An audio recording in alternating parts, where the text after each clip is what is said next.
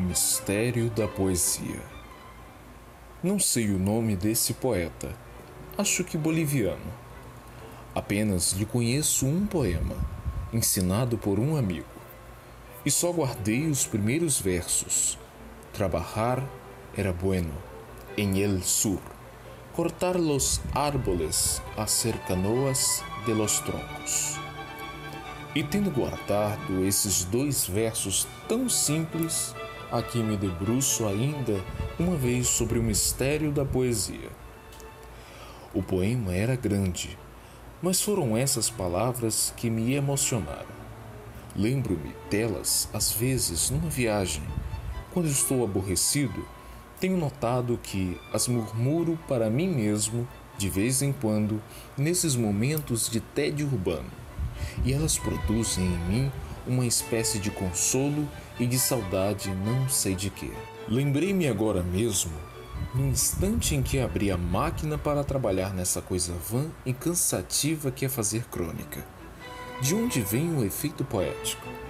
É fácil dizer que vem do sentido dos versos, mas não é apenas do sentido. Se ele dissesse era bueno trabalhar em El Sur, não creio que o poema pudesse me impressionar. Se no lugar de usar o infinito do verbo cortar e do verbo hacer, usasse o passado, creio que isso enfraqueceria tudo. Penso no ritmo. Ele sozinho não dá para explicar nada. Além disso, as palavras usadas são rigorosamente das mais banais da língua. Reparem que tudo está dito com os elementos mais simples. Trabalhar era bueno, sur, cortar, árboles, arcer canoas, troncos. Isso me lembra um dos maiores versos de Camões, todo ele também com as palavras mais corriqueiras de nossa língua. A grande dor das coisas que passaram.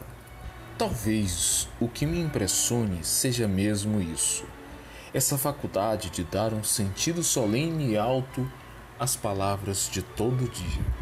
Nesse poema sul-americano, a ideia da canoa é também um motivo de emoção. Não há coisa mais simples e primitiva que uma canoa feita de um tronco de árvore.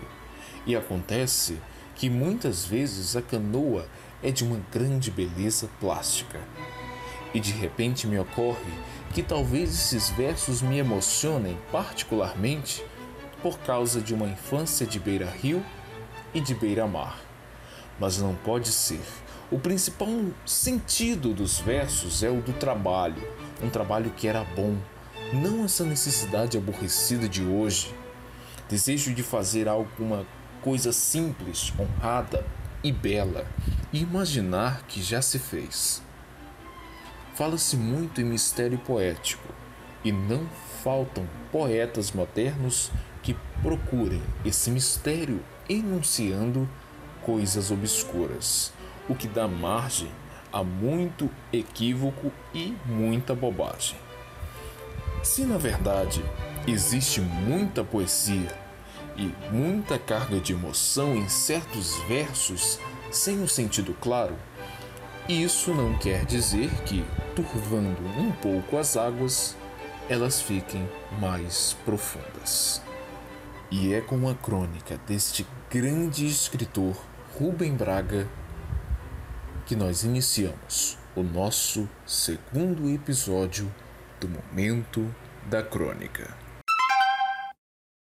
Boa noite, meus amigos. Estamos começando aqui mais um momento da crônica com nosso segundo episódio, né, aí da segunda temporada.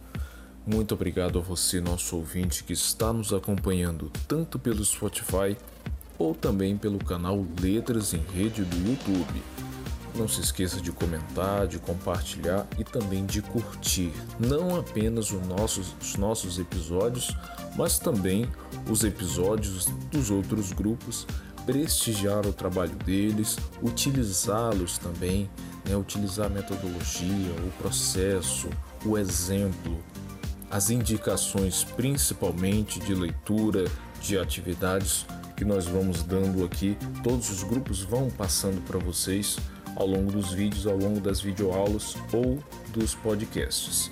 Então aproveitem esses materiais e compartilhem também para que o nosso trabalho seja divulgado. E esse nosso segundo episódio, Crônica, poema em prosa, nós vamos tratar aí um pouco dessa questão da intertextualidade. Ela vai estar muito presente nessa segunda temporada e hoje nós vamos tratar aqui sobre uma crônica Noel Rosa, poeta e cronista de Rubem Braga. A apresentação hoje é do professor Pedro Mateus e eu passo a palavra para ele. Chamava-se Amarelo, Rubem Braga. Nasci em Cachoeiro de Itapemirim, em uma casa à beira de um córrego, o Amarelo. Poucos metros antes de sua entrada no rio Itapemirim.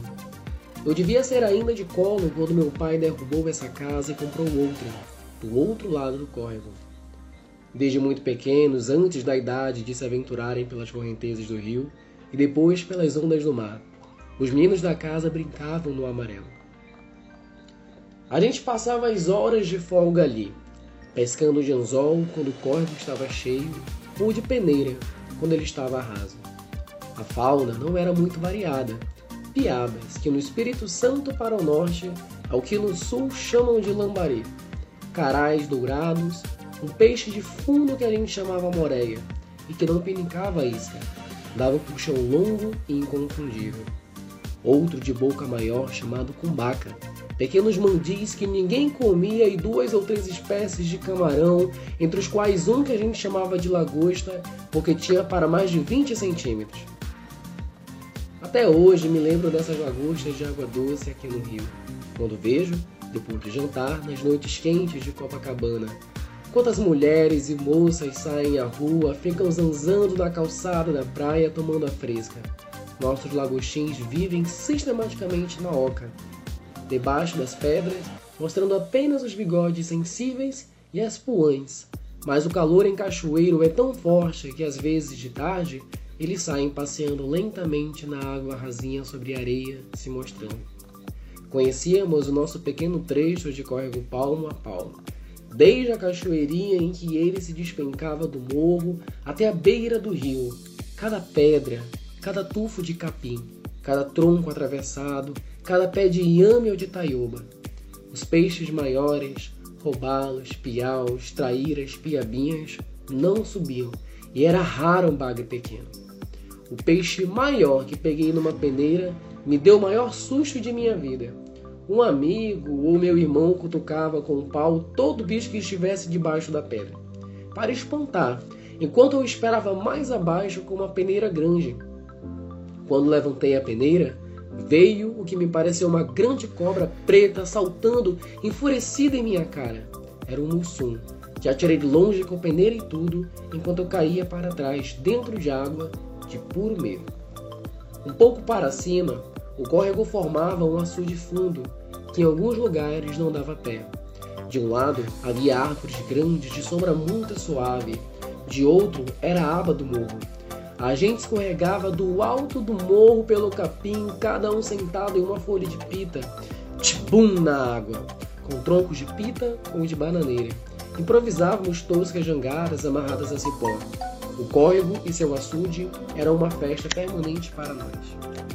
O açude não existe mais. O açude não existe mais e o córrego está morrendo. Sempre que vou a cachoeiro, o vejo porque nossa casa continua a mesma.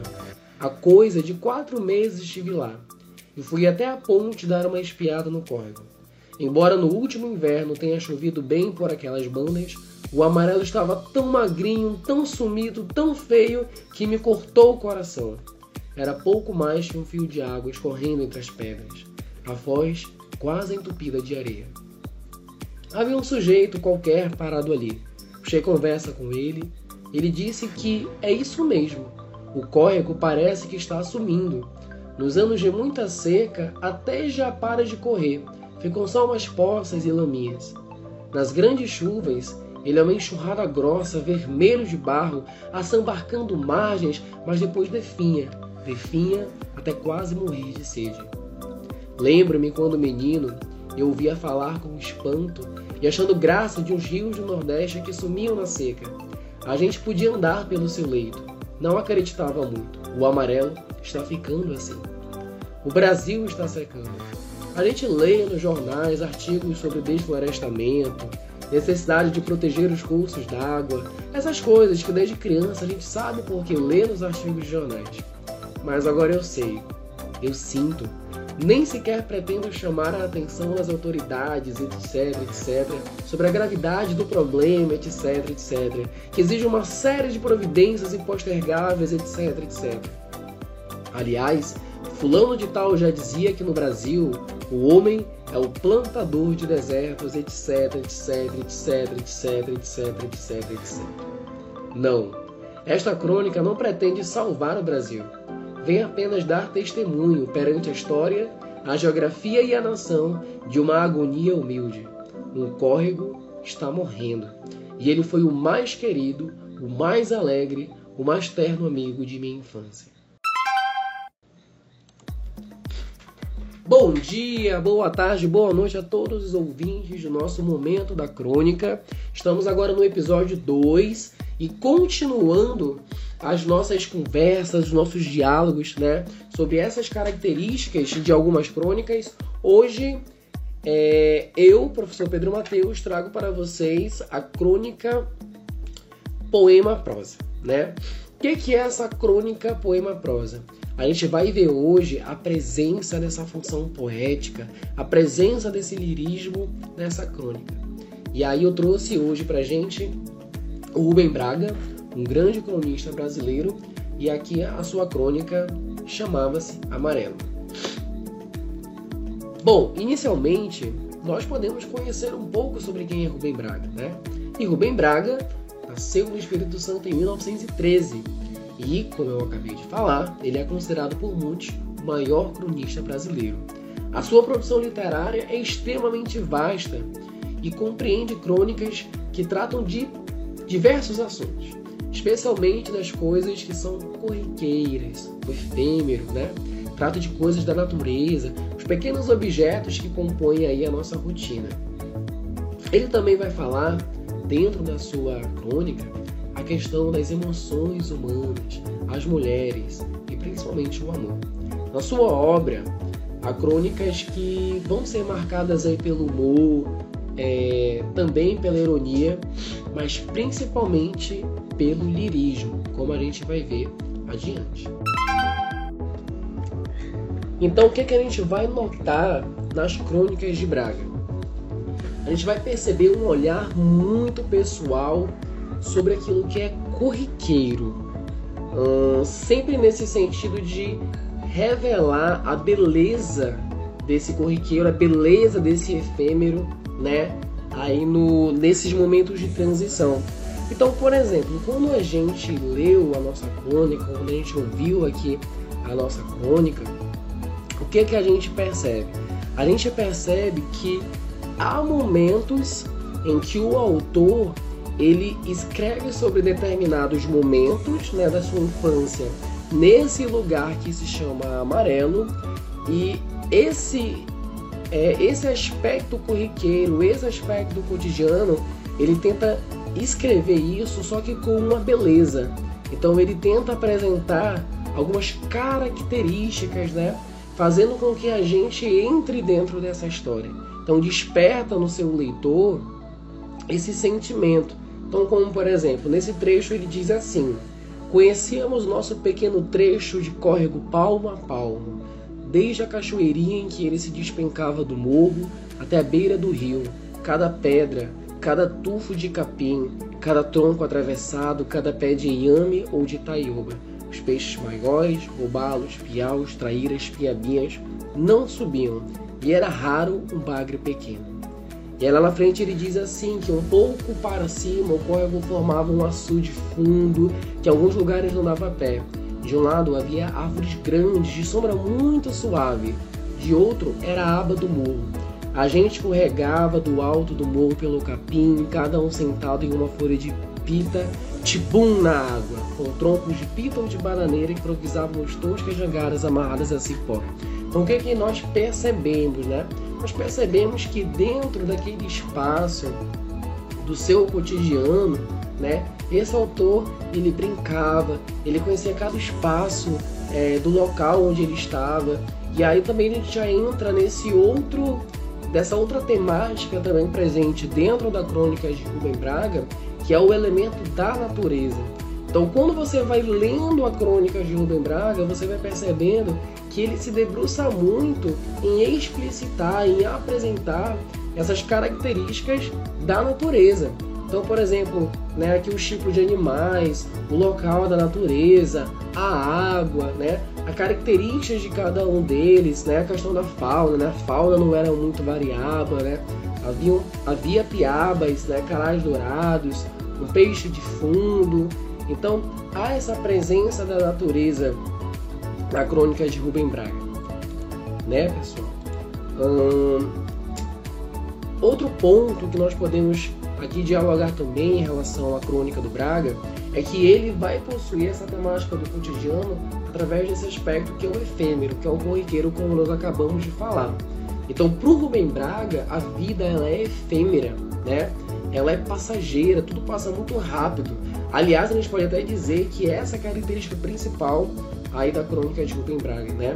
Essa questão do efêmero. Então, o nosso cotidiano ele aí vai ser marcado por momentos transitórios, né? E aí esse efêmero ele é apresentado a partir de elementos que costumam passar muitas vezes despercebidos aos olhos das pessoas, das pessoas que estão lendo, ok? Então, por exemplo, na nossa crônica, a gente está lendo aqui sobre a infância de um personagem, infância aqui do, do, do nosso narrador, né, que está contando aqui pra gente a história. E aí ele se debruça ao longo de toda, né, toda, todo o seu discurso, de toda a sua fala, ele se debruça a apresentar como que era. Como que era quando ele era infância, como que ele brincava, o que que tinha nesse espaço, né?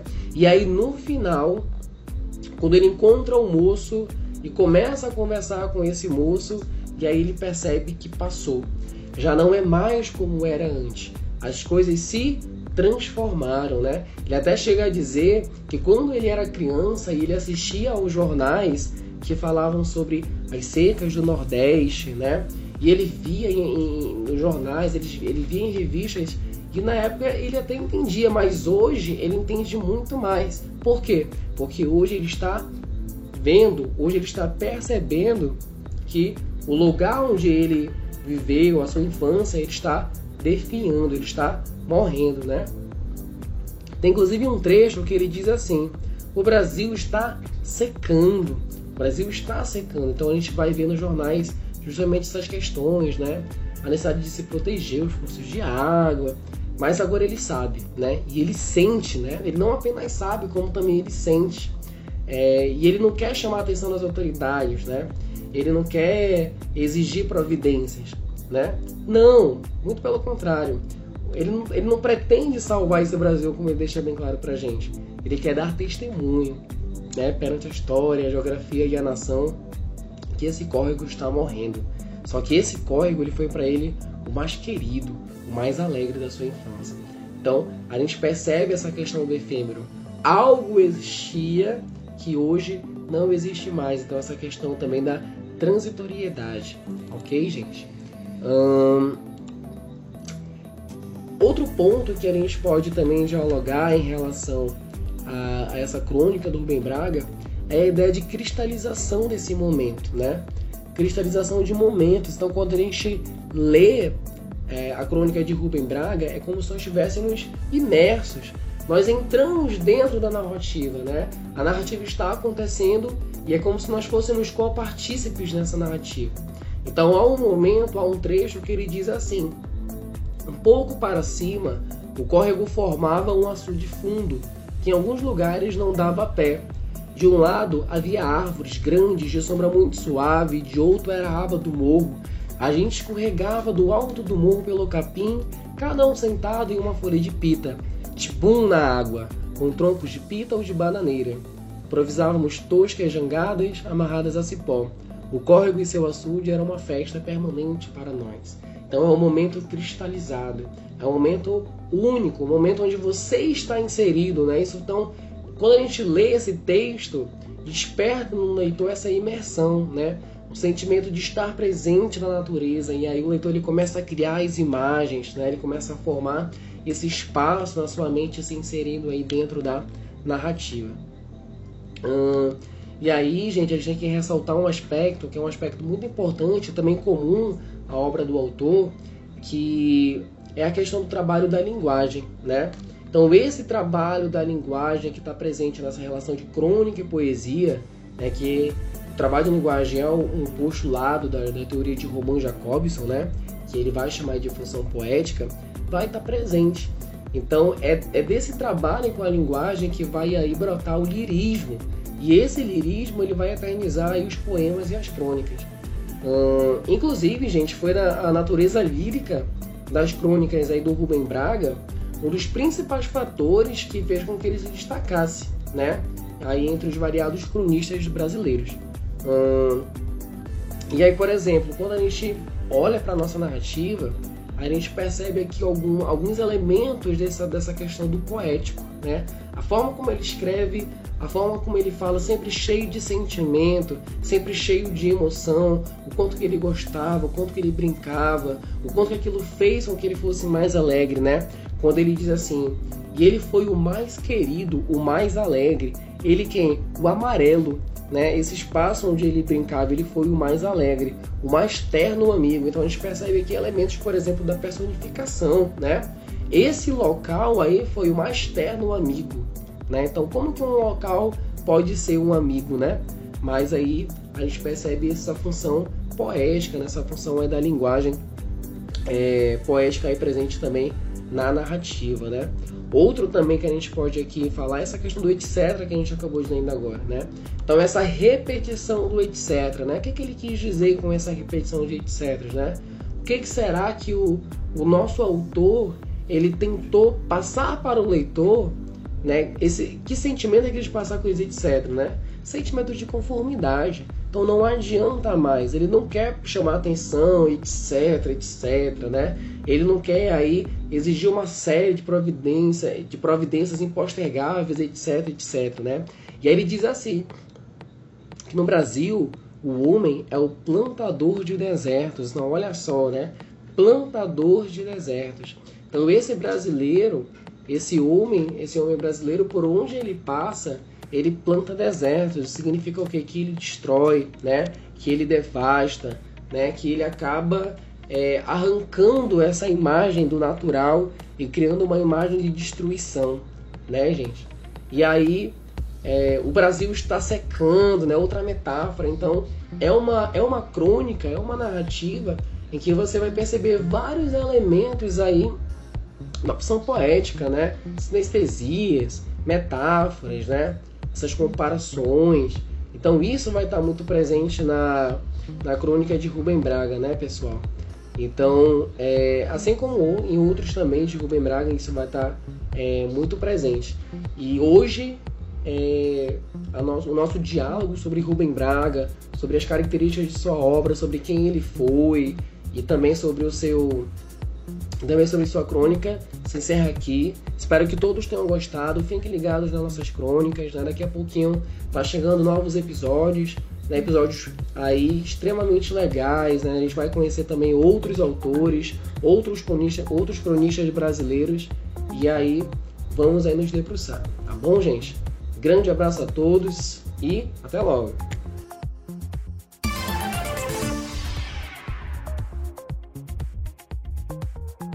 E é isso, meus amigos, nós vamos ficando por aqui.